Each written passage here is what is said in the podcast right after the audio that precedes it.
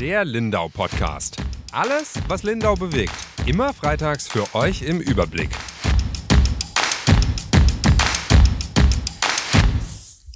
Herzlich willkommen zu einer neuen Folge Lindau Podcast.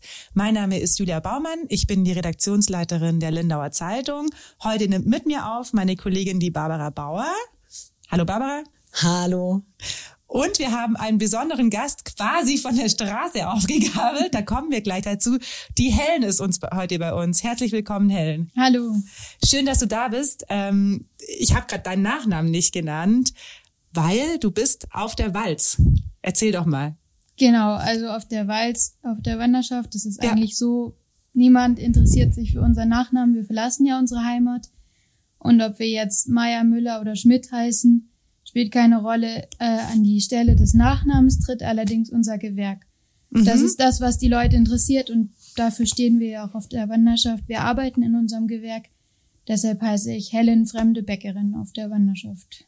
Wunderbar. Und du hast heute Nacht bei der Barbara übernachtet, zusammen mit deinem Freund, glaube ich. Barbara, erzähl uns, was ist gestern Abend passiert? ich kam äh, von der Arbeit und war noch schnell einkaufen. Und als ich auf dem Rückweg war, habe ich eine Frau mit einem Hut gesehen und so einem Stab und einem Bündel am Rücken. Und dann wusste ich gleich, es handelt sich um eine Wandergesellin und habe sie angesprochen.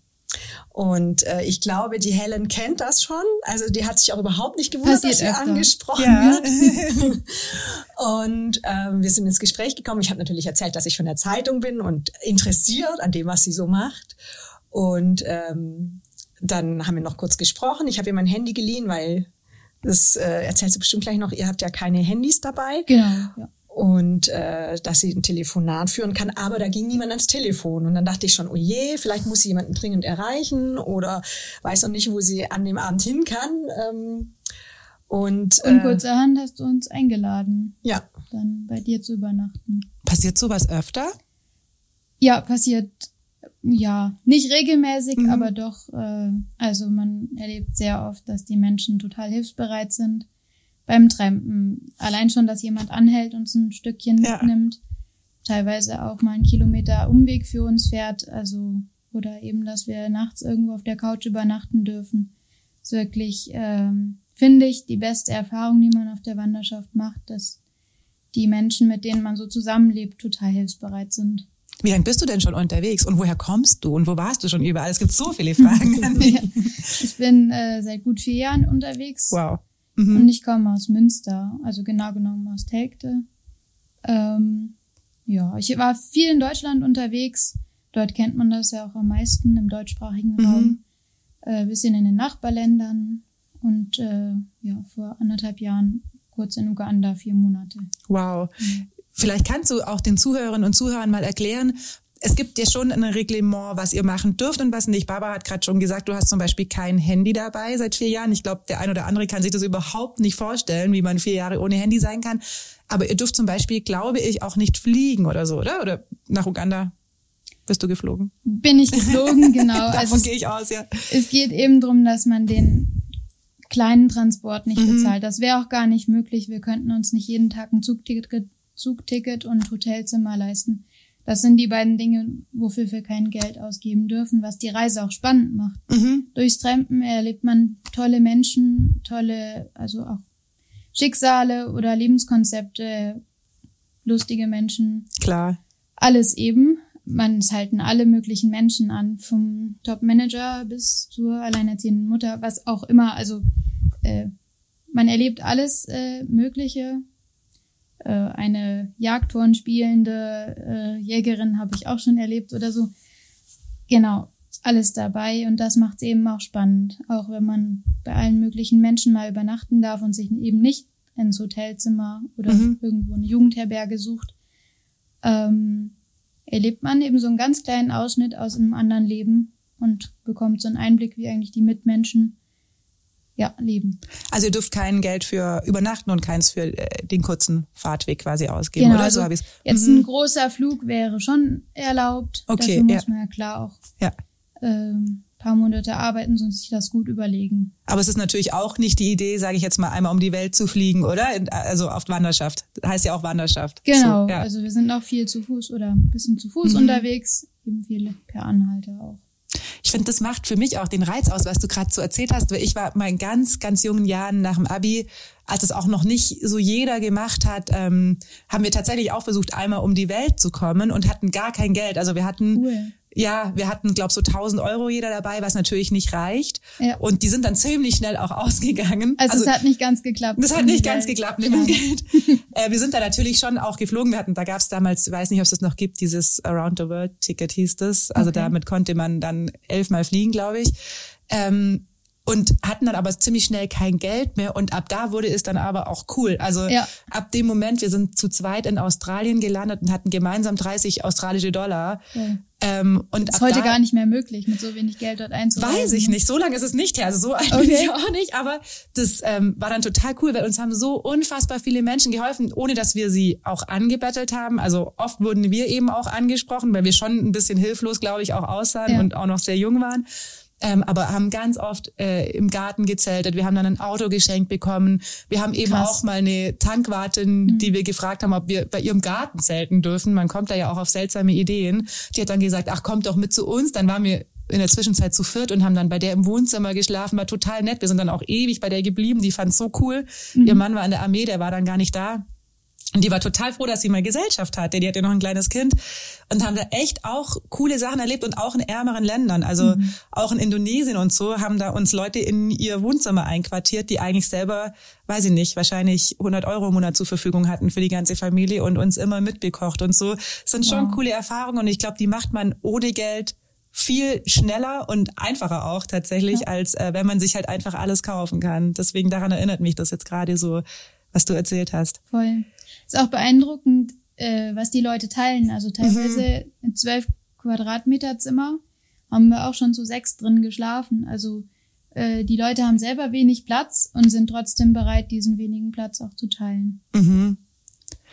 Warum, wann hast du dich dann dafür entschieden, das zu tun oder warum? Das muss man ja nicht mehr machen, oder? Auf Wanderschaft gehen. Das ist ja nee, keine das Pflicht. ist keine Pflicht. ja. nee, nee. Äh, das ist, also ich habe es nach der Lehre relativ direkt äh, gemacht und war, das war eine Entscheidung. Ich wollte vorher eigentlich schon reisen gehen, bevor ich wusste, dass man als Bäckerin eben auch auf die Mhm. Walz gehen kann.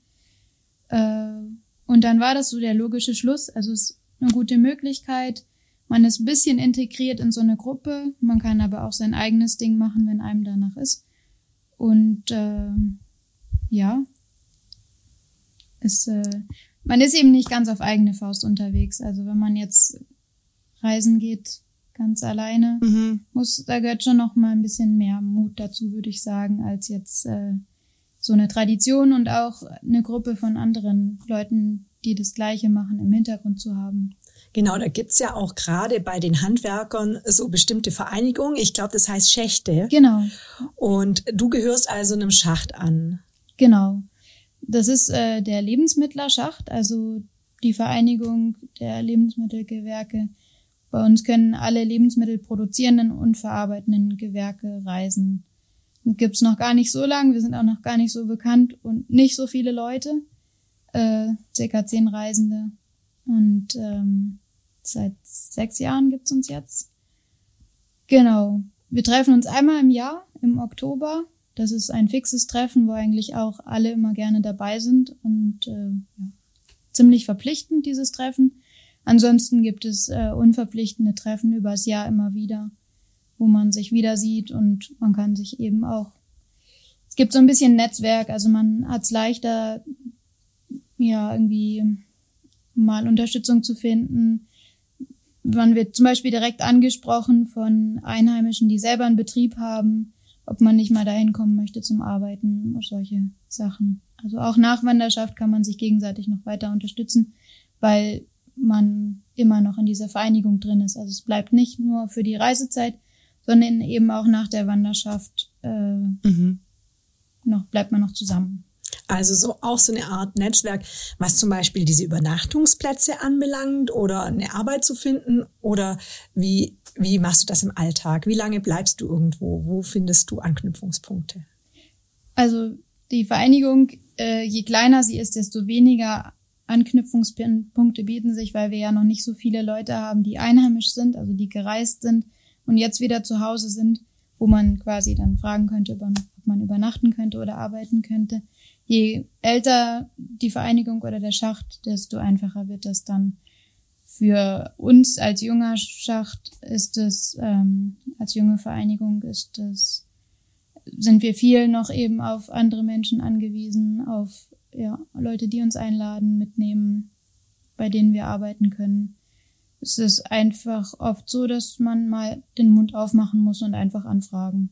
Also anklopfen und äh, das Anliegen vortragen. Und oft klappt's dann auch. Also zwei, drei Tage normalerweise suche ich Arbeit. Manchmal auch mal ein bisschen länger, aber. Du arbeitest dann aber meistens für Kost und Logis, oder? In der Zeit oder bekommst du dann auch einen kleinen, also Geld, Lohn. Ja. Ja. Also das ist äh, ein weit verbreitetes äh, Gerücht, mhm. dass wir nur für Kost und Logis arbeiten. Wir dürfen das natürlich, es verbietet uns keiner. Aber oft arbeiten wir auch für wirtschaftliche Unternehmen, mhm. die mit unserer Arbeit Gewinn machen und da wollen wir natürlich auch äh, klar, ja. Anteil dran haben. Wenn man jetzt für ein solidarisches Projekt arbeitet, was auch öfters passiert, da haben wir natürlich keine Probleme, auch für Kost und Logis Kost und Logis zu arbeiten. Mhm. Du bist jetzt 27, heißt du bist von zu Hause weggegangen, als du 23 Jahre alt ja. warst, oder? Ja, das ist eine super lange Zeit. Also, ich war damals, glaube ich, sieben oder acht Monate und das, klar, kam mir auch schon total lang vor. Mhm. Wie ist das? Also wie koordiniert man sich auch mit seiner Familie? Siehst du die ab und an? Darfst du eigentlich nicht, oder? Doch, oder? doch. Ah, okay. Wir dürfen uns euch. sehen, mhm. eben nicht zu Hause. Wir haben ja die Bannmeile ah, okay. um unseren Heimatort, mhm. 50 Kilometer im Umkreis genau, ja. darf man quasi nicht betreten. Ja. Aber man darf sich überall anders treffen. Also wenn man meine Familie Urlaub macht, kann ich die besuchen oder wenn ich irgendwo arbeite, kann meine Familie mich bei da, wo ich arbeite, besuchen oder ähnliches. Mhm. Also man richtet sich auch so ein bisschen ein. Es ist ja für eine längere Zeit. Äh, und ja, sagt jetzt nicht Tschüss Mama, Tschüss Papa, wir sehen uns für vier Jahre nicht. Ja, also ihr habt euch ja zum Beispiel auch Weihnachten getroffen mit der genau. Familie. Ja. ja. Sowas kann man machen. Aber wie koordiniert man es dann? Also ich glaube, auch das ist schon so eine Frage. Man, klar, normalerweise, ich bin in einer WhatsApp-Gruppe in meiner Familie, ich weiß ständig alles, was die tun, auch darüber hinaus, auch wenn es mich nicht interessiert. Du hast wahrscheinlich die Telefonnummern äh, aufgeschrieben, genau. nehme ich an, irgendwie, und meldest dich dann von, wenn du irgendwann mal schläfst, äh, leist du dir, das darfst du schon, oder? Dir das ein Telefon darf. ausleihen und dann auch mal Meldung geben, wie es dir so geht. Also, und Telefon, Auto, Fahrrad, ja Computer, Internet dürfen wir alles benutzen, aber mhm. nicht besitzen. Okay. So sind ja. die Regeln. Super spannend, wirklich. Ja, und erzähl mal bitte noch von deinem Start, weil das hat ja auch ganz viel zu tun mit Ritualen. Und ich glaube, man macht es auch nicht alleine, sondern es gibt schon so ein, ja, so ein, so einen richtigen Start. Also. Genau. Also es wird, äh, läuft normalerweise so ab, dass wenn man losgeht, wird es angekündigt, auch so ein bisschen unter den anderen Wandergesellen werden die anderen eingeladen und dann kommen. Je nachdem ist immer spontan unterschiedlich, wie viele gerade Zeit und Lust haben. Es kommen vielleicht zwei bis dreißig andere Wandergesellen äh, zu, zu einem nach Hause. Äh, wird kleines Fest gemacht natürlich. Und dann geht man zum Ortsschild. Dort verabschiedet man sich von seiner Familie und klettert symbolisch eben über das Ortsschild. Wird dann aufgefangen also von der Familie quasi wird einem hoch, hochgeholfen aufs Ortsschild und aufgefangen wird man von den, von der neuen Familie auf Zeit, von den, ja, wir sagen Kameraden, mhm. äh, von den anderen Wandergesellen. Und dann geht's los, dreht man sich nicht mehr um und es geht raus in die Welt. Was war das für ein Gefühl, da loszulaufen? Das ist erstmal alles total großartig und neu. Mhm. Klar, es ist ein Abschied von der Familie, aber für mich als, ja, als jemand, der neu losgeht, kommt ja was Tolles, Neues, wo man mhm. sich drauf freut. Man hat sich ja auch länger mit der Entscheidung, äh, hat überlegt, ob man es wirklich machen will. Und ja, ich glaube, in dem Moment ist eher für die Familie, die zu Hause bleibt, ein bisschen schwierig. Und deshalb auch schön, dass es da so ein Ritual gibt mit dem Ortsschild, dass man nochmal Zeit hat, sich zu verabschieden und ja, gute Wünsche zu sagen und so. Ich glaube, am Ortsschild wird auch was getrunken.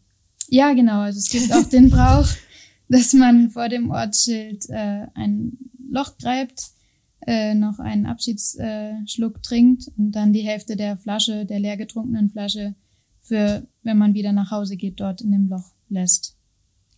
Ja, hat ganz viel mit Bräuchen und Riten Ja. zu tun. Wie gesagt, du bist jetzt seit vier Jahren unterwegs. Hattest du auch mal so einen richtigen Tiefpunkt? Also gab es auch mal so Moment oder Momente, wo du gesagt hast, oh mein Gott, warum habe ich das getan? Ich will eigentlich wieder heim. Nee, Nee? also dass ich heim wollte, gab es eigentlich nie. Okay, wow, hatte ich ständig. Also, ja. Ja? also am Anfang Schon. natürlich, ja. Nee, also dass die Entscheidung richtig war, das war mir eigentlich immer klar, dass es einem mal nicht gut geht, gibt's immer und dass man mal Heimweh hat oder irgendwelche bekannten Gesichter lieber sehen würde, als jetzt wieder jemand Neues, dem man seine Geschichte erzählen muss. Mhm. Klar, aber nee, also war immer gut. Und wie koordiniert ihr euch untereinander, also mit anderen ähm, Kolleginnen und Kollegen, die auf Wanderschaft sind? Ha, das funktioniert unglaublich gut. Die, Kann man sich also, nämlich auch gar nicht vorstellen. Doch, also ja. wie sich da Sachen rumsprechen. Wir haben ja keine Telefone. Mhm, eben. Ist, wir reden ganz viel miteinander und es geht so schnell, bis sich irgendwas verbreitet hat. Also man trifft jemanden Mhm. und das erreicht ja schon. Man wird eine Nachricht los und die verbreitet sich dann, die an- die anderen treffen wieder auch andere Leute. Mhm. Also sehr viel stille Post. Es gibt auch die Möglichkeit, so Flyer zu machen und die weiter zu verteilen.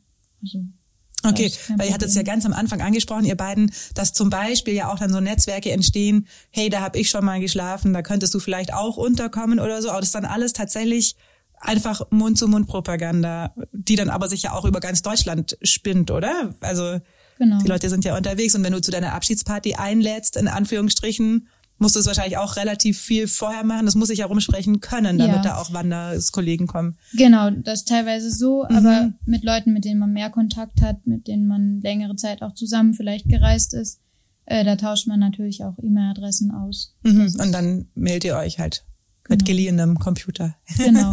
Okay. Ja. Jetzt zum Beispiel hier in der Stadtbücherei ist mhm. so eine gute Möglichkeit, ins Internet zu gehen. Ja, total spannend. Äh, mich würde auf jeden Fall noch interessieren, wie du nach, also warum du nach Uganda äh, gegangen bist. Das vermute ich war wahrscheinlich ja also geplant oder irgendein Projekt. Ja. Was hat's denn damit auf sich? Vielleicht möchtest du das erzählen. Uganda war, hat mich jemand angequatscht von einer Stiftung, Brot gegen Not heißen die, Mhm. die Heiner Kamps Stiftung. Ähm, die hatten schon mal was mit Wandergesellen zu tun, haben gute Erfahrungen gemacht in anderen Auslandseinsätzen mit denen. Mhm. Und dann hat er mich direkt angesprochen und für das Uganda-Projekt, was damals in den Startlöchern stand, quasi angeworben. Und was hast du da dann gemacht? Wir haben äh, kleine Bäckereien aufgebaut, also Ach, cool. Micro-Bakeries, Mhm. ähm, kleine Mini-Holzbacköfen, also auch Mhm. in Uganda entworfen und gebaut. So Metallofen, also eben nach deren äh, Möglichkeiten, jetzt Mhm. kein, wie man hier aus Stein bauen würde oder so. Ja. Ähm, genau, und haben dann da erstmal angefangen, englisches Brot zu backen, was eben auch die Menschen ähm, von dort essen.